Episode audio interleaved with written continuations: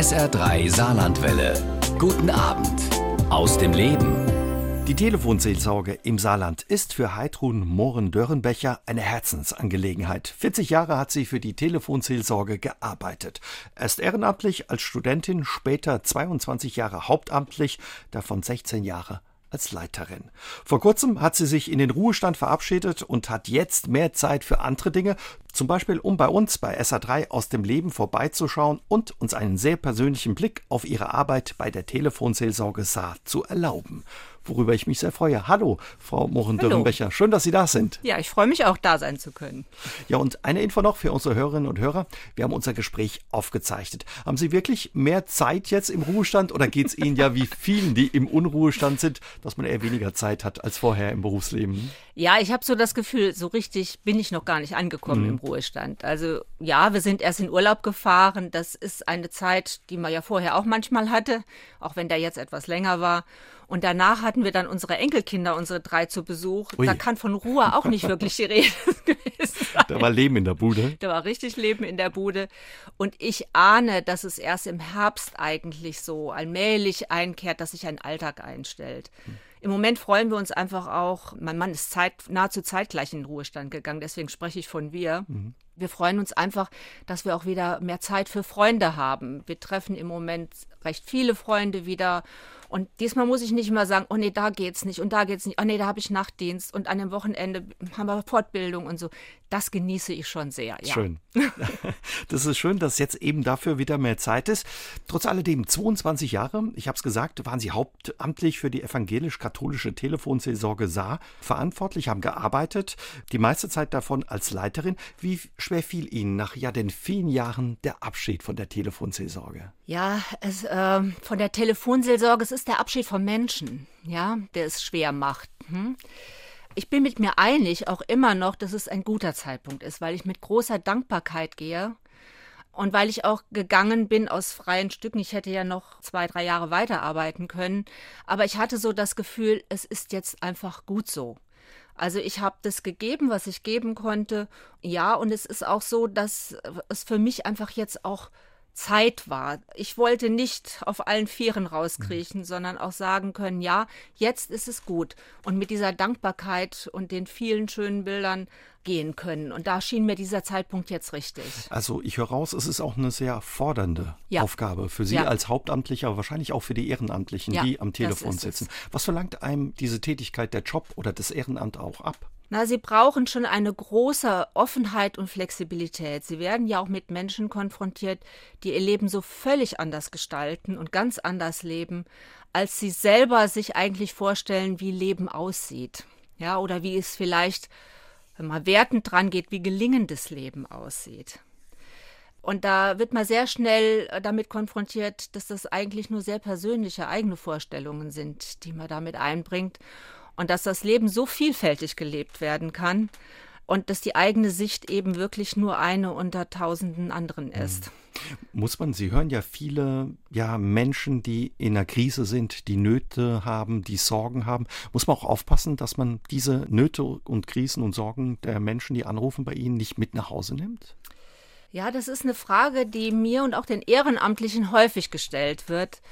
Aber das war gar nicht mal so sehr das aus meiner Sicht das Hauptproblem. Ja, klar, man muss das schon lernen, es nicht zu nah an sich heranzulassen, aber das sagen sogar die Ehrenamtlichen, dass sie merken, es ist ja ein Ort, an dem Telefonseelsorge stattfindet und das ist auch was Wichtiges. Es ist ein besonderer Ort.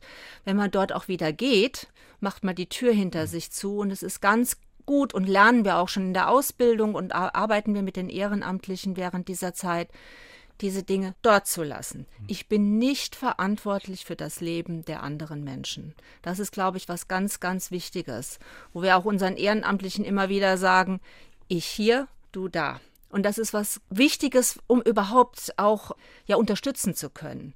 Wenn man miteinander verschmilzt, also quasi das Problem des anderen zum eigenen macht, dann fehlt der nötige Abstand, um wirklich einen Blick von außen auch drauf werfen zu können und demjenigen, der anruft, auch überhaupt Impulse von außen geben zu können.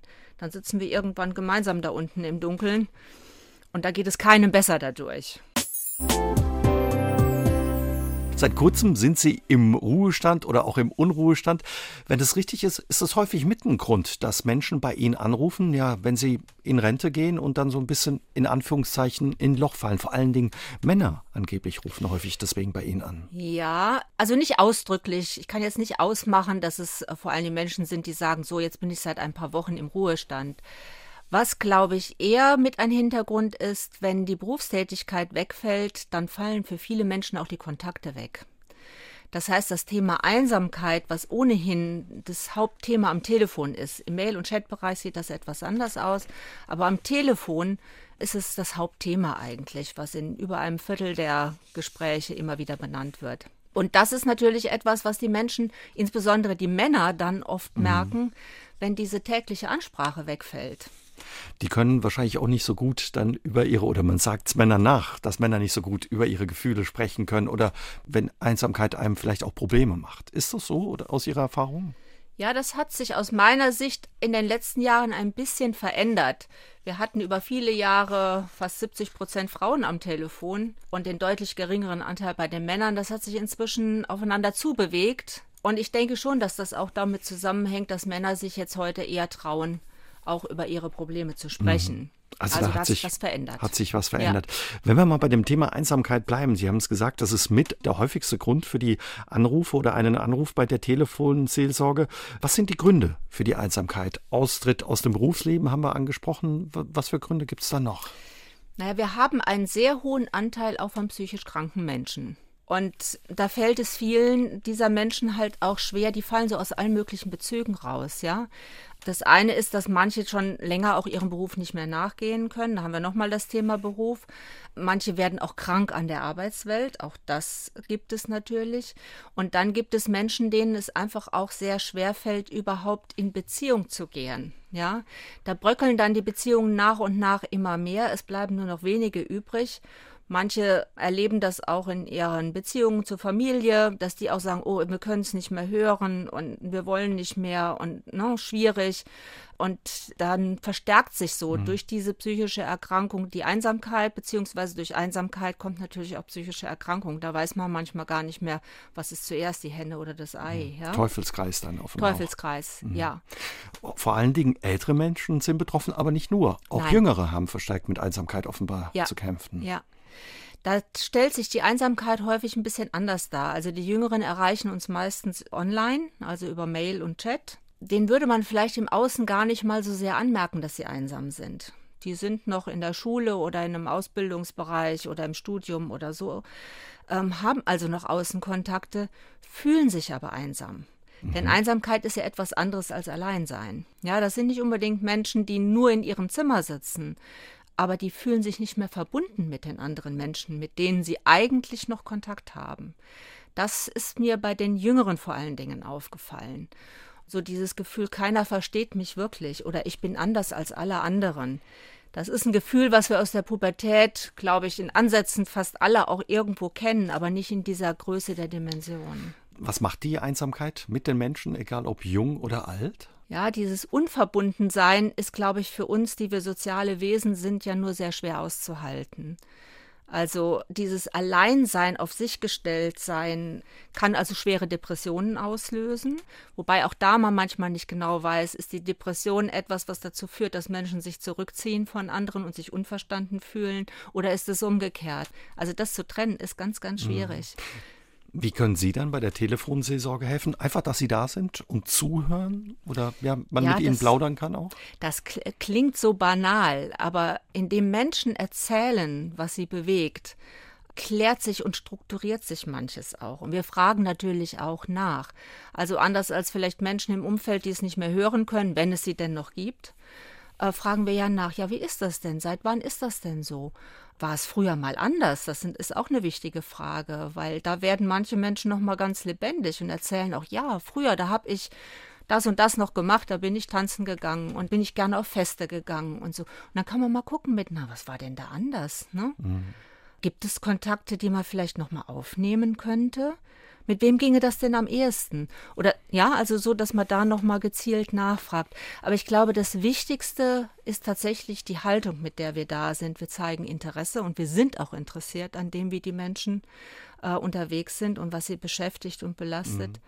Und zu spüren, dass da jemand sich für mich interessiert, das ist, glaube ich, mit das Wichtigste. Also hat auch was mit Scham zu tun, wenn ja. jemand einsam ja. ist. Mit großer Scham. Denn dieses, was dann ja schnell von außen kommt, ah ja, da geh doch in den Verein und dann gehst du zur Volkshochschule und dann machst du dies und das und jenes. Das geht so einfach gar nicht. Das hört sich so einfach an, aber das ist es nicht sich dazu zu bekennen, dass ich wirklich es ja versagt habe, nicht schaffe, auf andere Menschen zuzugehen oder Angst habe, mich zu blamieren oder Angst habe, dass ich zu langweilig bin, für andere nicht interessant bin. Das ist eine große, große Hemmschwelle. Sie hören zu, empfehlen Sie dann auch oder geben Sie Tipps, dass Sie ja vielleicht nicht den Tipp, den man vielleicht als Laie dann auch sagt, Mensch, dann geh doch einfach mal und geh doch mal raus. Oder machen Sie das gar nicht, dann Tipps und Empfehlungen auch geben? Hm, sehr dosiert, ganz wenig. Also natürlich, wenn wir von einer Gruppe wissen, wo wir denken, da könnte jemand Ansprechpartner finden, darf man das schon mal weitergeben. Aber das ist nicht das Entscheidende. Weil in der Regel ist es so, Sie müssen sich vorstellen, wir haben 20 Minuten Gespräch vielleicht, so im Schnitt. Wie will ich das Leben des anderen erfassen in diesen 20 Minuten? Und dann ist jeder Rat eigentlich, der verbietet sich, ja, weil ich das gar nicht erfassen kann. Aber ich kann ja mich mit demjenigen auf den Weg machen und mal überlegen. Die meisten haben selber schon eine Idee, was vielleicht gut sein könnte. Und dann kann man miteinander gucken, wie man denn da hinkommen könnte, wie diese Idee vielleicht umzusetzen wäre. Das ist dreimal sinnvoller, als wenn ich da ganz kluge Dinge auspacke. Was waren zuletzt noch Themen, mit denen die Menschen ja bei der Telefonseelsorge in ihrer Zeit äh, sich gemeldet haben und angerufen haben? Bei den Menschen ist es schon so, das fing mit Corona schon an oder eigentlich auch vorne dran, eine große Verunsicherung ist spürbar. Wie geht es weiter angesichts vieler Krisen? Der Ukraine-Krieg war dann noch mal eins obendrauf. Die finanziellen Sorgen. Es ruft selten jemand an, weil er jetzt sagt, mir geht's finanziell schlecht, aber das taucht als Hintergrund dann immer wieder auf. Oder auch die Angst davor. Ne? Also wenn es zum Beispiel um Ressourcen geht, dass Menschen dann schon mal sagen, ja, aber ich kann mir das gar nicht leisten, äh, in die Stadt zu gehen und einen Kaffee trinken zu gehen oder so. Das wird mir zwar gut tun, aber kann ich nicht machen. Also so etwas, das taucht schon vermehrt auf. Mhm. Und verbunden oft auch mit einer großen Verunsicherung, was so äh, Wertesysteme, halt, Haltegriffe und so anlangt. Das ist in den letzten Jahren sicherlich deutlich mehr geworden. Spüren Sie das dann auch gleich? Klar, Corona hat wahrscheinlich bei Ihnen zu einer größeren Nachfrage geführt, aber auch zum Beispiel der Ukraine-Krieg oder jetzt die gestiegenen Energiepreise im vergangenen Winter, die Inflation. Merken Sie das sofort, wenn es solche Veränderungen in der Gesellschaft gibt, dass bei Ihnen mehr Menschen anrufen, es eine größere Nachfrage gibt? Mit der größeren Nachfrage ist das so eine Sache. Wir haben ja ein, manchmal zwei Leitungen, die wir freigeben. Und wenn die Leitung belegt ist, dann ist sie belegt. Mhm. Dann wissen wir nicht genau, wie viele Menschen uns noch versuchen, gleichzeitig anzurufen. Wir sind zwar mit den Nachbarstellen verschaltet, sodass, wenn dort eine Leitung frei ist, auch Saarländer dann dort in Trier oder in Koblenz rauskommen zum Beispiel. Aber wie viele gleichzeitig immer versuchen, uns anzurufen, das wissen wir nicht. Das heißt, wir haben eine natürliche Grenze der Gespräche eigentlich. Hätten Sie sich das gewünscht, eigentlich zu erfahren, wie viele da es probieren über all die Jahre? Ist ja für Sie wahrscheinlich auch wichtig. Ja, also wir wissen es zum Teil von der Telekom, äh, wie oft man anrufen muss, um bei uns durchzukommen. Das wissen wir teilweise, mhm. aber wir wissen nicht, wie viele Menschen da hinten dran stehen. Und wie oft muss man es probieren? Ja, das kann schon mal bis zu 20 Mal der Fall sein. Ui. Also das ist etwas, was wir sehr, sehr bedauern, aber wo uns einfach die Kapazitäten fehlen, nicht nur die Leitungen, sondern auch die Ehrenamtlichen, die diese Leitungen belegen könnten. Aber trotz alledem, Sie spüren es wahrscheinlich, wenn es solche Veränderungen oder ja. solche Krisen, so, so einen Druck in der Gesellschaft ja, gibt, Veränderungen. Ja. Weil die Menschen sprechen das natürlich auch direkt an. Also die Kriegsangst zum Beispiel war sehr deutlich, auch bei älteren Menschen die zum Teil auch noch Erinnerungen an den Krieg haben oder ne, also so etwas einfach miterlebt haben, massive Ängste. Im Zusammenhang mit Corona ging das über Monate natürlich, die Angst, sich anzustecken, aber auch Corona-Leugner, die Angst hatten, was da alles an Maßnahmen kommt, die finanziellen Sorgen, als das hochging mit den Preisen und so. Das sind Themen, die dann natürlich auch bei uns mhm. aufschlagen, ganz klar. Haben sich die Themen über die Jahre, Sie sind seit ja, Anfang der 80er dabei, haben als Studentin angefangen, können wir gleich noch ein bisschen drüber sprechen, haben sich die Themen verändert in, in ja, den vier Jahrzehnten, in denen Sie für die Telefonseelsorge in ganz unterschiedlichen Funktionen gearbeitet haben? Ja, schon. Also ich würde sagen, die Menschen haben früher mehr in Familien gelebt und dann waren es auch mehr Beziehungsthemen, die aufgetaucht sind. Also Einsamkeit nicht so großes Thema. Oder? Einsamkeit ein nicht so großes Thema, beziehungsweise auch äh, familiäre Konflikte im Sinne von die Schwiegermutter wohnt noch im Haus oder was weiß ich, ne, die Kinder noch mit dabei oder so. Also mehr diese Themen und natürlich auch Paarprobleme, ja. Mhm. Die gibt es heute auch noch, selbstverständlich. Aber sie sind an die zweite Stelle gerückt, diese Beziehungsthemen. Also inzwischen ist tatsächlich häufiger, ich sagte schon, Einsamkeit das Hauptthema. Das war damals noch nicht so deutlich.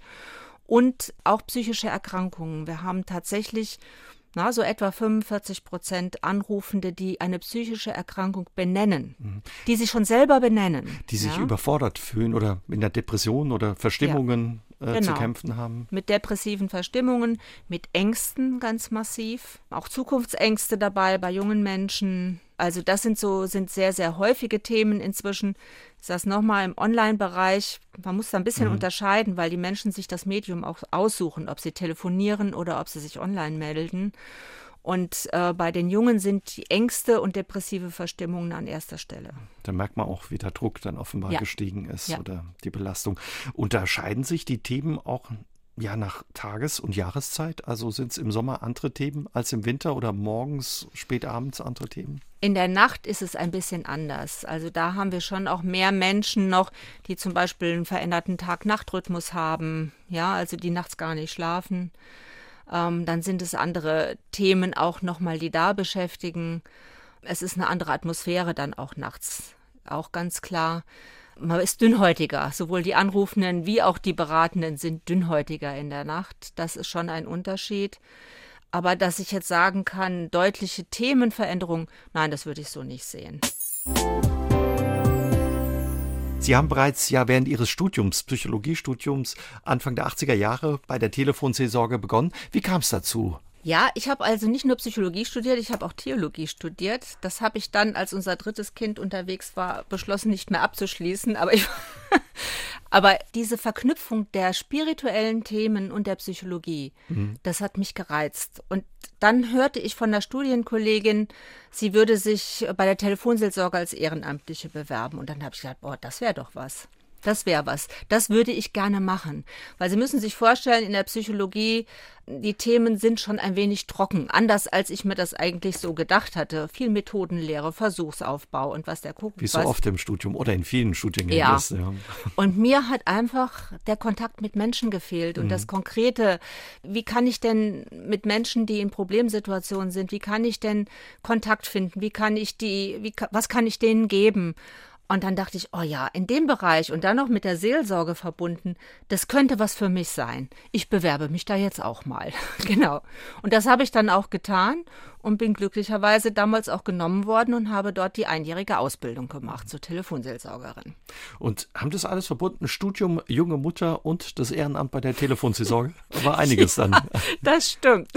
Oder war gut, ja, auch mal zu Hause rauszukommen dann? Ja, also in der Tat, ich habe auch immer wieder ein Standbein gebraucht, äh, meinen eigenen Bereich und das war die Telefonseelsorge.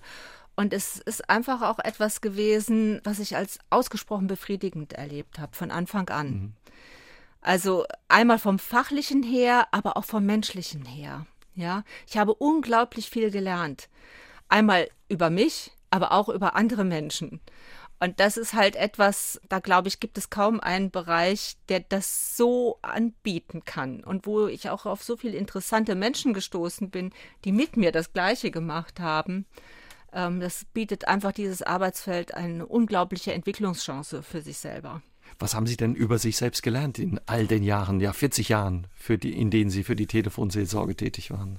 Also eins ist ganz sicher, meine Sicht ist nur meine Sicht auf mein Leben. Und wie ich es vorhin schon mal angedeutet mhm. habe, es ist einfach, das Leben ist unglaublich vielfältig. Und Menschen haben Fähigkeiten, ganz andere, als ich sie habe, um ihr Leben wiederum zu gestalten und tun das auch und nutzen das auch. Und ähm, das ist etwas, was ich faszinierend finde. Also egal wie krank ein Mensch ist, auch psychisch krank ist oder körperlich krank, jeder Mensch hat gesunde Anteile. Sonst könnte er gar nicht leben, er oder sie. Hm. Also ich höre raus, man muss dann auch ja vielleicht das ein oder andere Vorurteil über Bord werfen oder Aber ja. ne, die ein oder andere Schublade zumachen. Ja, es geht um Offenheit. Mhm. Es geht tatsächlich um Offenheit. Das heißt nicht, dass ich mir alles sagen lassen muss. Also wenn jemand sich rassistisch äußert, bin ich auch ganz klar. Mhm. Dann kann ich auch deutlich sagen, das ist nicht meine Sicht, so möchte ich mit Ihnen nicht reden. Also Grenzen ziehen ist schon wichtig. Ich bin nicht offen für alles. Auch nicht für Sexanrufer natürlich. Auch Die das gibt auch. es, aber ja. ich sage, am Telefon gibt es nichts, was es nicht gibt. Also ich kann Grenzen setzen und tue das auch, aber was die Vielfalt des menschlichen Lebens anlangt, braucht es in der Tat diese Offenheit. Ist es das auch, was Sie dann ja über unsere Gesellschaft und äh, die anderen Menschen gelernt haben? Genau, oder? genau das. Das hat die Faszination für mich ausgemacht, ja. Sie haben ja auch mal gesagt, als Sie dann ja die Stelle als Hauptamtliche bekommen haben, das war wie ein Sechser im Lotto ja, für absolut. mich. Absolut. ja, weil das war einfach schon ein Gedanke. Als Studentin habe ich so überlegt, Mensch, so eine Stelle, es waren damals vier Hauptamtliche mit äh, vier vollen Stellen in der Telefonseelsorge. Und dachte ich, Mensch, so eine Stelle mit Gruppenarbeiten, mit Einzelpersonen. Wir haben ja auch noch eine persönliche Beratungsstelle dabei. Man kann auch vorbeikommen. Man kann vorbeikommen. Also ich könnte therapeutisch arbeiten, ähm, ich könnte mit Gruppen arbeiten, was mir immer viel Freude gemacht hat. Ich könnte das Theologische, das Psychologische mit einfließen lassen. Boah, so eine Stelle, das wär's. Und äh, im Gegensatz zu heute gab es damals für Psychologen im Saarland überhaupt keine Möglichkeiten. Ich weiß, dass mir damals die Frau vom Arbeitsamt gesagt hat, ich würde Ihnen ja gerne eine ABM-Maßnahme also eine befristete Stelle verschaffen. Aber ich habe nichts für sie. So. Und da war das einfach wirklich etwas, ach ja, sowas hätte ich gerne, aber es ist einfach Illusion. Und als ich dann diese Möglichkeit hatte und es dann tatsächlich geklappt hat, ich bin durch die Tür in die Telefonseelsorge geschwebt die letzten nächsten Wochen dann. Das war wirklich für mich, Mensch, mein Wunschtraum hat sich erfüllt, ja. Das war ganz, ganz ja, bereichernd einfach für mich. Das ist schön zu hören, weil man würde ja vielleicht auch denken, dass die Sorgen und Nöte, die man da zu hören bekommt oder die Krisen auch was mit einem machen. Aber da haben Sie ja schon gesagt, da gibt es Wege dann eben, damit ja. umzugehen. Und Sie werden sich wundern, wir lachen viel. das ist nicht so, dass wir alle nur gedrückt da rumlaufen, weder die Hauptamtlichen noch die Ehrenamtlichen. Ich glaube, wenn uns das Leben nicht so wertvoll wäre und wir es nicht auch in vollen Zügen genießen würden, könnten wir auch nichts geben. Das mhm. heißt, es ist ganz wichtig, diesen Kontakt und diese Gemeinschaft untereinander zu pflegen. Und was ganz Wichtiges war mir immer der Kontakt zu meinen Kolleginnen und Kollegen. Auch das war ein großes Geschenk. Egal mit wem ich zusammengearbeitet habe, ich habe ja noch mit den Gründervätern zusammengearbeitet am Anfang. Und später hat sich das Team dann erneuert. Aber ähm, ich muss ehrlich sagen, wir haben miteinander ein unglaubliches Glück gehabt. Und ich würde sagen, auch das hat vieles ausgemacht. Und ich hoffe, es ist übergesprungen auch an die Menschen, die mit uns gearbeitet haben. Wie viele Menschen klingeln denn bei Ihnen pro Tag durch? Ja, so etwa 30 bis 40 Menschen rufen bei uns an. Also das sind so im Jahr etwa so 12.000, 13.000 Anrufe, die bei uns ankommen, aber nicht alle dieser Anrufe führen auch zu einem Gespräch. Mhm. Das heißt, wird auch aufgelegt? Es wird manchmal direkt aufgelegt, weil jemand vielleicht den Mut verlassen hat, das ist das eine, oder weil jemand schon tagsüber angerufen hatte und dann aber merkt, da sitzt immer noch die gleiche Person, ich hätte aber gern jemand anders gesprochen. Oder ich wäre gerne lieber in Trier rausgekommen, bin aber jetzt in Saarbrücken. So, also das sind so Gründe, weshalb jemand vielleicht auch auflegen mhm. könnte. Und dann kommt es natürlich nicht zum Gespräch. Es gibt auch manchmal Anrufe, wo jemand nur schweigt und vielleicht die Worte nicht findet und, und dann nach einer Weile wieder auflegt. Auch das gibt es. Und wie ist das für Sie, wenn Sie am anderen Ende sitzen und da jemand anruft und schweigt? Ja, das ist schon ein seltsames Gefühl, weil ich nie genau weiß, was auf der anderen Seite ist. Wie gesagt, wir haben auch sechs Anrufer und auch da hm, ist das jetzt jemand, der, der da grenzüberschreitend unterwegs ist oder findet jemand nur die Worte nicht? Das ist natürlich eine Schwierigkeit, wie ich darauf mhm. reagiere. In der Regel sage ich oder habe ich dann immer gesagt, fällt es Ihnen im Moment schwer zu sprechen. Und dann habe ich noch mal gewartet. Manchmal hört man dann Hintergrundgeräusche, manchmal hört man dann aber auch nichts. Und länger als eine Minute, zwei mag ich mir das nicht antun. Das zieht sich dann schon sehr lange. Und dann verabschiede ich mich mit den Worten, vielleicht äh, fällt es Ihnen später leichter zu sprechen. Ich lege jetzt gleich auf. So. Und dann ist einfach die Einladung für einen erneuten Versuch auch ausgesprochen. Das heißt aber, der Mensch ist dann in, in dem Moment offenbar in einer Krisensituation oder in einer Stresssituation, dass er nicht reden kann oder nicht reden will. Wir wissen es nicht. Hm. Ja, das sind so Fragen. Wir wissen ja sehr, sehr wenig vom Hintergrund der Menschen, die uns erreichen. In welcher Situation rufen sie gerade an? In Zeiten von Handys hört man manchmal hinten dran auch Stadtgeräusche oder Menschen sind irgendwo in einer mit äh, größeren Gemeinschaft unterwegs oder so hört man noch andere Stimmen. Das gibt es auch. Das ist auch das Besondere bei der Telefonseelsorge. Bei Ihnen kann man wirklich anonym anrufen. Das ja. geht so weit, dass man auch auf der Telefonrechnung nicht nachvollziehen kann, Richtig. was bei der Telefonseelsorge angerufen genau. wurde. Der Hintergrund dazu war, deswegen sind auch die Anrufe äh, kostenfrei gestellt worden, weil es sonst auf diesen Rechnungen eben aufgetaucht wäre. Und wenn Sie sich vorstellen, ähm, es gibt Gewalt in einer Beziehung zum Beispiel und dann taucht auf auf der Rechnung die Nummer der Telefonseelsorge, dann kann das zu erneutem Konflikt führen. So, und dann war es uns einfach wichtig, dass es gar nicht deutlich mhm. ist, dass da bei uns angerufen worden ist. Wer sind die Menschen, die Sie anrufen? Wie alt sind sie? Ich meine, Sie wissen jetzt nicht viel über die Menschen, aber trotz alledem, kann man das an der, an der Stimme erkennen oder? Ja, wir vertun uns auch bisweilen. Es gibt Menschen, die sehr junge Stimmen haben und trotzdem schon älter sind und umgekehrt. Aber in der Tat ist das Telefon eher so ähm, mittlere Jahre, sage ich jetzt mal so ab 45 aufwärts. Das sind die häufigsten Anrufer und Anruferinnen. Im letzten Jahr hat sich das ein bisschen verändert, so als wäre es auch für die Jüngeren wieder wichtiger, eine Stimme zu hören. Davor war es eindeutig, dass die sich der digitalen Medien bedient haben äh, und Mail und Chat genutzt haben. Ich könnte mir vorstellen, dass es auch mit der Einsamkeitsproblematik korreliert, dass es mal dann natürlich eher sagt, ich möchte in direkten Kontakt gehen. Ja, das habe ich im Chat einfach nicht so. Und in der Mail, die Zeit verzögert ist schon sowieso nicht. Hm? Sie haben schon gesagt, aber Gespräch ist zeitlich begrenzt. 20 Minuten in der Regel. Ja, das kann man so nicht sagen. Also offiziell ist es nicht begrenzt.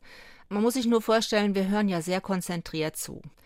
Und das kostet auch Kraft. Und wir brauchen einfach auch Zeiten zwischen den Gesprächen, um etwas sacken zu lassen und auch wieder sich ein bisschen zu erholen und es ablegen zu können, um für den nächsten Anrufer, die nächste Anruferin auch wieder offen zu sein. Und von daher geben wir unseren Auszubildenden in der, als Ehrenamtliche auch mit, ja, guckt mal, ist das noch ein roter Faden? Ist da eine Entwicklung im Gespräch? Oder wiederholt sich da jemand auch nur, sage ich jetzt mal? Das ist nicht abwertend gemeint, sondern ist einfach eine Frage, ob es sinnvoll ist, etwas immer wieder zu wiederholen, ohne dass da Bewegung drin ist. Da würde ich sagen, nein. Und wie kommt man aus so einem Gespräch raus, ohne den anderen nicht vor den Kopf zu stoßen oder abzuwirken? Naja, man kann das ja benennen, was passiert. Also ich kann zum Beispiel sagen, ich merke jetzt, wir drehen uns im Kreis. Ich weiß nicht, ob das für Sie noch hilfreich ist, wenn wir uns weiter im Kreis sehen. Was könnte Ihnen jetzt helfen, um das Gespräch gut beenden zu können? Und das akzeptieren die Leute dann auch? Nicht immer. da muss man ehrlich sein. Es gibt auch Menschen, die dann bös werden, ne? die dann das Gefühl haben, wir wollen sie loswerden. Und darum geht es nicht. Nur etwas zu wiederholen, was im Alltag ohnehin ständig passiert, sich im eigenen Saft zu drehen, das kostet beide Seiten nur Kraft und Energie, aber ist nicht zielführend. Und deswegen wollen wir uns daran auch nicht beteiligen. Das macht keinen Sinn. Wer sitzt denn in der Regel am anderen Ende, wenn ich ja die Nummer der Telefonseelsorge, die 0800 111 0111 anrufe? In der Regel treffen Sie auf gut ausgebildete Ehrenamtliche. Also das sind Menschen, die bei uns wirklich eine lange Schulung durchlaufen haben, einen Auswahlprozess durchlaufen haben. Also es kann sich ja nicht jeder einfach ans Telefon setzen und die entsprechend auch fortgebildet und begleitet mhm. werden durch die Hauptamtlichen, die sind in aller Regel ihre Ansprechpartner. Was machen die im richtigen Leben? Was für Berufe haben die? Oder was motiviert die, ja auch zu sagen, ich setze mich da hin und höre mir die Nöte und Sorgen anderer an mhm. oder bin für andere da? Also wir sind sehr, sehr gemischt. also das ist wirklich vom Alter her ist es eher ein bisschen auch Lebensmitte und aufwärts. Aber ansonsten von den Berufen her, von den Ausbildungen, von den Vorerfahrungen ist es sehr, sehr, sehr durchmischt. Und das ist auch gewollt aus ja, unserer zum Sicht. Zum Beispiel, was ist da alles dabei? Handwerker, Akademiker? Ja, alles. Von, von ganz einfachen, ja, was weiß ich, die sich vielleicht kellnern durchs Leben schlagen, bis hin zu äh, Menschen, von, zu Ärzten und Menschen auch, die in der Politik tätig sind. Mhm. Wir haben alles. Es ist wirklich sehr, sehr bunt. Es gibt kein Geld, es ist ein Ehrenamt. Richtig. Was motiviert die Leute, das zu machen? Weil Sie sagen ja, ja auch, Sie sind 24 Stunden, 365 Tage im Jahr erreichbar. Das heißt, Nachtdienste, Wochenenddienste, auch an Feiertagen ja. und an Festtagen für andere da zu sein. Ja, das ist richtig. Aber ich glaube, es ist etwas Ähnliches wie das, was ich vorhin auch zu meiner Motivation gesagt habe. Also die Menschen, die zu uns kommen, sind grundsätzlich erstmal neugierig. Ja, neugierig auf sich und andere. Und dann kommt sicher der Tick auch noch dazu, dass es Menschen sind, die auch noch nach etwas suchen, was ihnen selber auch ein Stück sinnvolle Betätigung bietet. Also sie wollen etwas tun, wo sie für sich auch etwas bekommen. Und sei es, dass es auch die Befriedigung ist, Menschen, die es vielleicht sonst nicht so leicht haben, äh, Gesprächspartner zu finden, denen diese Gesprächspartner anzubieten. Mhm. Also es ist eine Mischung von beidem, etwas für andere, weil ich glaube, so sind viele von uns auch angelegt, dass wir, ja, ich sag's vorhin schon, wir sind soziale Wesen wir möchten gerne im Kontakt sein, die meisten von uns mit anderen. Und diese Faszination der Vielfalt des Menschlichen, das spiegeln uns auch die Ehrenamtlichen immer wieder, dass das etwas ist, was sie suchen. Dann gibt es aber auch die Menschen, die Gemeinschaft suchen. Und wir müssen schon ordentlich zusammenhalten, damit wir die Leitungen so belegt bekommen uns gegenseitig auch unterstützen. Da entstehen oft Freundschaften auch untereinander, äh, wo Menschen das auch teilen, was sie erleben am Telefon oder in der Mail- und Chatberatung. Auch das ist etwas, äh, wo manche sagen, oh, ich bin das Leid immer nur so zu Hause. Viele gibt es auch da, da taucht das Thema Frühverrentung oder so etwas nochmal auf. Ich bin jetzt raus aus dem Beruf, aber eigentlich bin ich noch fit und ich möchte gerne noch was Sinnvolles tun. Aber das kann ich mir selber einteilen von der Arbeitszeit her. Ach, das wird mir Spaß machen. Und dann habe ich nochmal Kontakt mit, mit anderen Menschen. Also es gibt unterschiedliche Motivationen, aber ich glaube, die Neugier und die Offenheit, das brauchen wir als Grundlegendes. Mhm. Und Belastbarkeit, ja, gehört schon auch dazu. Neugier und Offenheit sollte man wahrscheinlich auch mitbringen. Sie suchen immer wieder Ehrenamtliche, ja. die sich ja für Sie und die Telefonseelsorge engagieren. Was sollte man noch mitbringen, wenn man sagt, Mensch, das würde ich gerne vielleicht auch mal ausprobieren oder machen auch? Also wir brauchen Menschen, die bereit sind, das, was sie beschäftigt, auch offen anzusprechen. Also wir beginnen ja mit äh, Selbsterfahrung. Das ist die Grundlage der ganzen Ausbildung. Also ich muss auch in der Lage sein, über mich und das, was mich geprägt hat, zu sprechen, zu reflektieren, was ist mir passiert, wo sind vielleicht auch dunkle Stellen in meinem Leben, die ich mir so ungern angucke, mhm. die vielleicht noch wehtun auch. Zum hm? Beispiel, was muss man sich da stellen? Na, es könnte, man könnte sich ja vorstellen, jemand hat beispielsweise Gewalt in der Kindheit erlebt, selber erlebt. Ne? Also sich das nochmal anzugucken, ist schwer und sich damit auch noch zu zeigen, vielleicht sogar, da kommt noch Scham dazu, ne, zu dem Schmerz. Und trotzdem ist es wichtig, sich damit auseinanderzusetzen, weil das Thema begegnet mir ja auch am Telefon wieder. Wenn ich das nicht reflektiert habe und nicht unterscheiden kann, wo ist das mein Thema und wo ist das Thema des Anrufenden oder der Anrufenden und sich das Ganze vermengt, dann kann ich den Anrufenden nicht mehr helfen, weil dann bin ich so involviert, dass ich verstrickt bin in das Problem. Deswegen machen wir Selbsterfahrung. Deswegen gucken wir uns genau die Stellen miteinander nochmal an, die vielleicht schwierig sind. Und diese Bereitschaft hat natürlich nicht jeder, manche auch aus gutem Grund, weil sie sagen, das destabilisiert mich. Mhm. Dass dann man dann nochmal was aufbricht, vielleicht genau. was auch ja, schon abgeschlossen ja, ist. Ja, und dann ist es auch nicht sinnvoll, das zu tun. Ne? Aber wer bereit ist, sich damit auseinanderzusetzen und vielleicht einen anderen Umgang auch damit zu finden, wobei wir da in der Ausbildung nicht therapeutisch arbeiten, sondern nur selbsterfahrerisch natürlich, sonst würde es den Rahmen sprengen. Aber wenn jemand bereit ist, sich damit auseinanderzusetzen, dann ist das etwas, was sehr bereichernd sein kann. Das wie lang. Wie lange dauert so eine Ausbildung, bis man dann ja eben in Kontakt mit Anruferinnen, Anrufern kommt oder im Chat mit Menschen in ja. Kontakt kommen kann? Also etwa ein Dreivierteljahr machen Sie Ausbildung in der Gruppe.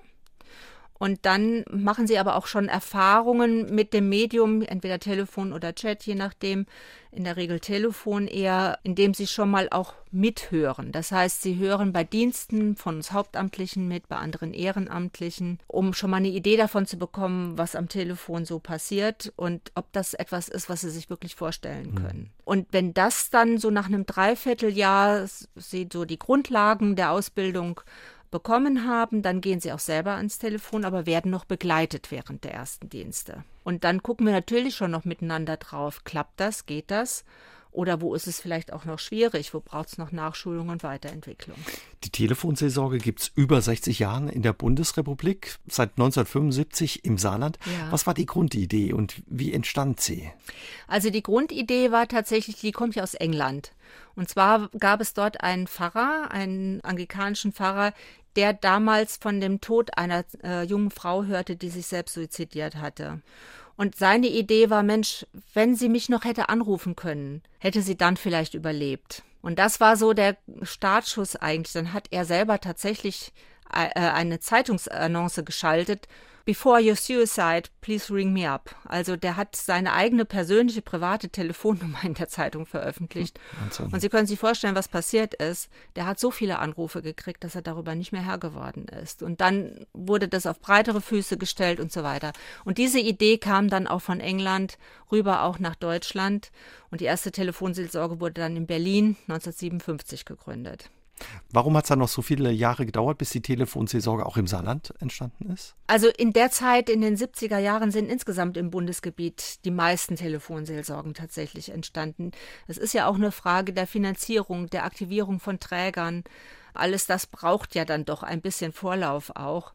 Und ich glaube, das ist so etwas typisch Deutsches. Wir haben es dann direkt richtig gründlich gemacht. es gibt in keinem Land so viele Hauptamtliche, die auch in dem Bereich arbeiten. In den anderen Ländern ist es meistens komplett ehrenamtlich organisiert. Und diese Strukturen, die es dafür brauchte, das hat wohl offenbar auch einfach mehr Zeit gebraucht. Hören Sie gleich, wenn jemand anruft, wie es ihm geht von der Stimme und der Tonlage, wie groß die Sorgen und Nöte sind? Ja, so präzise, wie Sie es jetzt formulieren, natürlich nicht direkt. Aber was man schon hört, ist zum Beispiel, wenn jemand sehr monoton spricht, die Stimme kaum Schwingungen hat, dann spricht vieles für eine Depression zum Beispiel. Das hört man über die Stimme sehr gut. Ja, mhm. das ist schon etwas, was schon so ein bisschen einstimmt, auch wo, wo ich mich dann darauf einstellen kann, dass das möglicherweise ein Mensch ist, der Depressionen hat. Bei welchen Sätzen klingeln bei Ihnen oder schrillen bei Ihnen die Alarmglocken? Gehen die Alarmglocken los? Also wenn jemand sagt, ach, eigentlich habe ich keine Lust mehr. Oder wenn jemand sagt, ist ja dem Menschen sowieso egal, ob ich da bin oder nicht. Also das sind Sätze, wo ich immer nachfragen würde. Immer. Weil das sind so Andeutungen, die manchen Menschen Angst machen und wo viele nicht nachfragen. Und unser Anliegen ist, genau dort nachzufragen. Wie machen Sie das dann? Ganz konkret. Sie haben gerade gesagt, Sie wollen nicht mehr. Heißt das, dass Sie Suizidgedanken haben? Ganz konkret. Mhm. Und was, wenn jemand Ja sagt oder vielleicht sogar damit droht am Telefon? Wenn jemand Ja sagt, dann lasse ich mir das erzählen. Wie sieht das denn aus? Wie häufig haben Sie diese Gedanken? Sind das nur Gedanken oder haben Sie auch schon Vorbereitungen getroffen? Weil es ist ja ein großer Unterschied, ob jemand schon konkret plant oder ob jemand sagt, das taucht immer wieder mal auf, wo ich dann denke, nee, besser wäre ich nicht mehr da. Das ist was anderes, als wenn jemand sagt, ja, ich habe schon die ganze Schublade voller Tabletten und ich weiß, übermorgen ist meine Frau nicht zu Hause und da habe ich gute Chancen und ich glaube, dann nehme ich die und dann findet mich so schnell auch keiner. Das ist ein Riesenunterschied. Mhm. Dazwischen liegen ganz viele Phasen, also wirklich von der konkreten Umsetzung und im letzteren Fall würde ich sagen, das ist schon sehr konkret bis hin zu diesem Suizidgedanken, ich will nicht mehr, so will ich nicht mehr, das haben mehr Menschen, als wir glauben. Und was antworten Sie dem, der das so ganz konkret beschreibt? Ich habe die Schublade schon voll und übermorgen ist meine Frau nicht da. Wir spielen das konkret tatsächlich durch. Also ich würde zum Beispiel fragen, hm, da ist Ihre Frau nicht da, aber was glauben Sie, wer wird sie finden? Wie wird es Ihrer Frau gehen, wenn Ihre Frau sie dann möglicherweise findet? Also ganz konkret, um diese Situation spürbar werden zu lassen, weil dann taucht auch nochmal auf, nein, das will ich meiner Frau ja gar nicht antun. Oder ja, was weiß ich, da kommt vielleicht jemand Unbeteiligtes oder so, ne? Oder je nachdem, um welche Form es sich handelt, ich ziehe andere Menschen damit rein, also wenn mhm. es um die Bahn geht oder vom Brückenspringen oder so etwas. Ich weiß, das hört sich ganz hart an und viele erschreckt das, wenn ich das so sage. Also nicht am Telefon. Die sind eigentlich eher dankbar, wenn wir darauf eingehen, weil es nicht üblich ist. Die meisten Menschen reagieren so, ach komm, so schlimm ist doch nicht, ne? Ah, das wird schon wieder, ja? Und dann bleibt man mit dieser Not oder manchmal sogar fast dem Druck, sich das Leben nehmen zu wollen, alleine. Und das ist eigentlich das Schlimmste, was passieren kann. Wenn etwas im Leben hält, dann ist es Beziehung.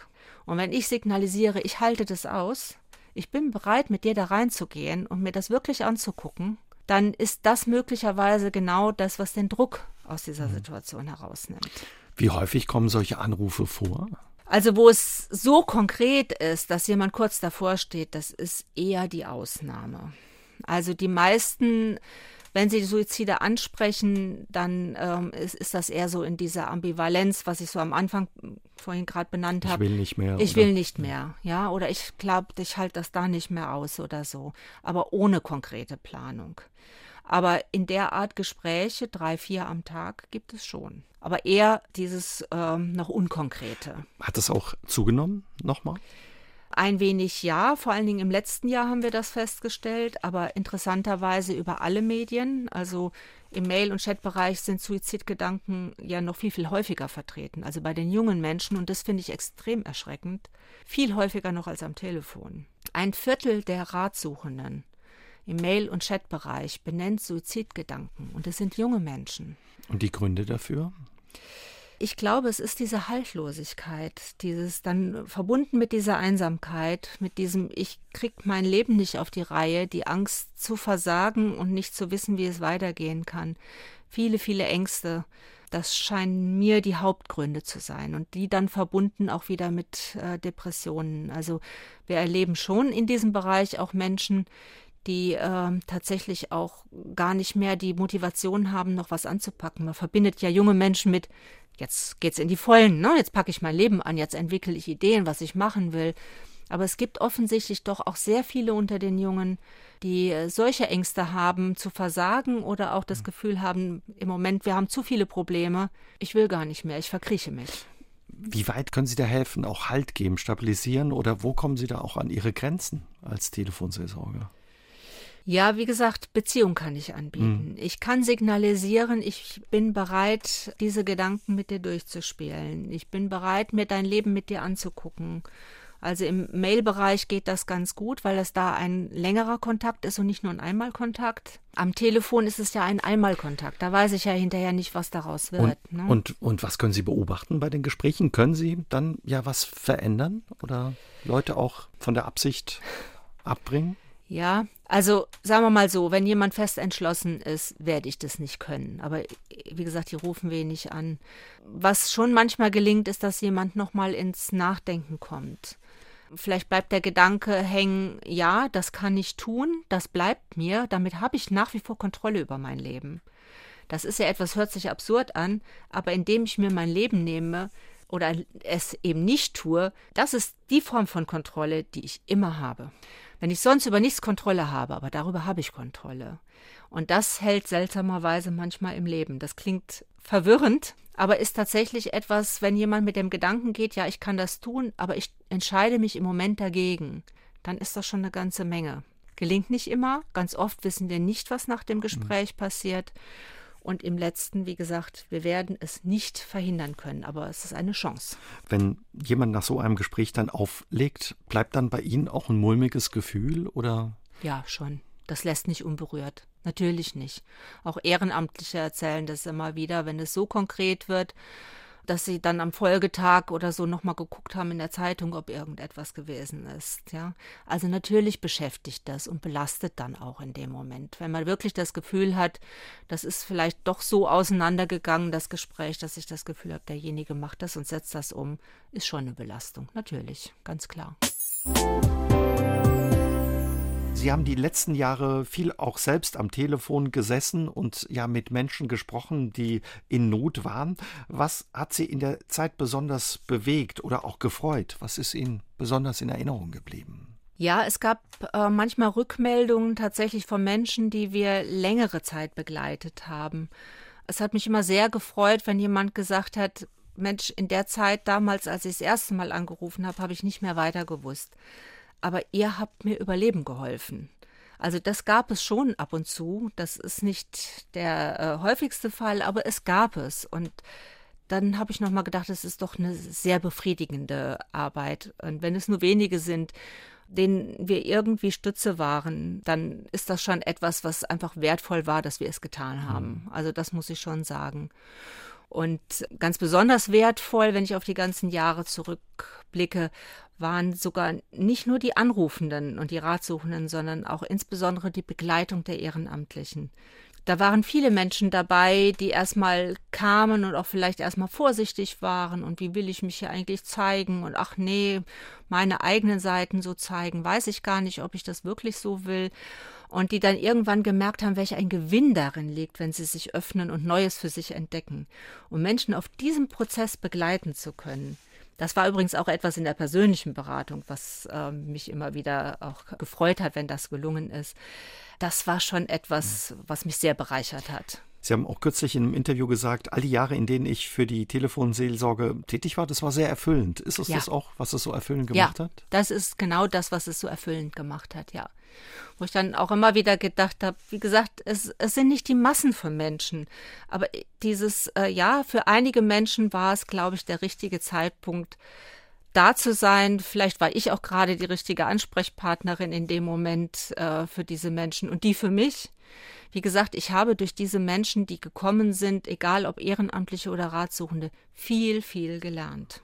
Das Wichtige und ein hohes Gut bei der Telefonseelsorge ist die Anonymität. Trotz alledem ja. gibt es eine Geschichte, die Sie mit uns teilen können, eine Begegnung, ein Gespräch, was Sie, was Ihnen besonders in Erinnerung geblieben ist, Sie besonders berührt hat?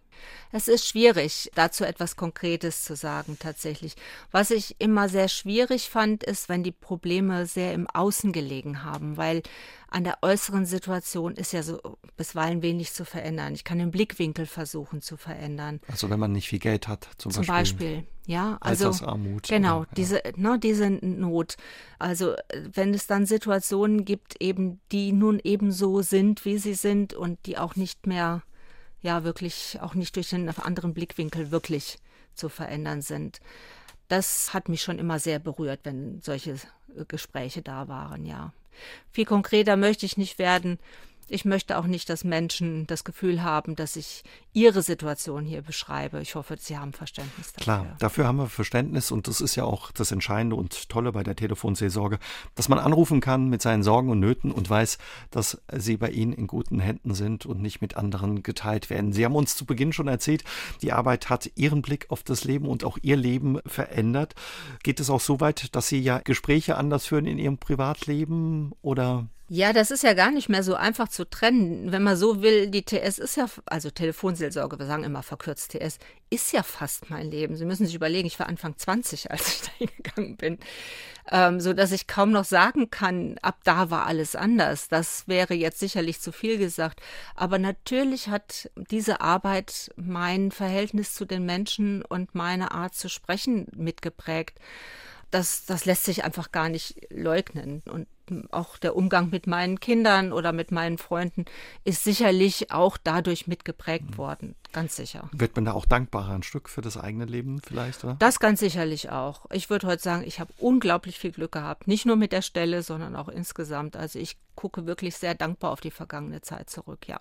Was wünschen Sie sich für die Telefonseelsorge, die ja so viele Jahre, Jahrzehnte ihr Leben war? Ich wünsche mir, dass es gut für die Telefonseelsorge weitergibt mit Menschen, die sich engagiert einbringen, die neugierig sind auf sich und andere und die ähm, sich dort einbringen und die Telefonseelsorge weiter äh, fortführen und für Menschen Ansprechpartner sind, die in Situationen festhängen und das Gefühl haben, keiner versteht sie. Also das würde ich mir wünschen, dass diese Menschen weiter zur Telefonseelsorge kommen und sie bereichern.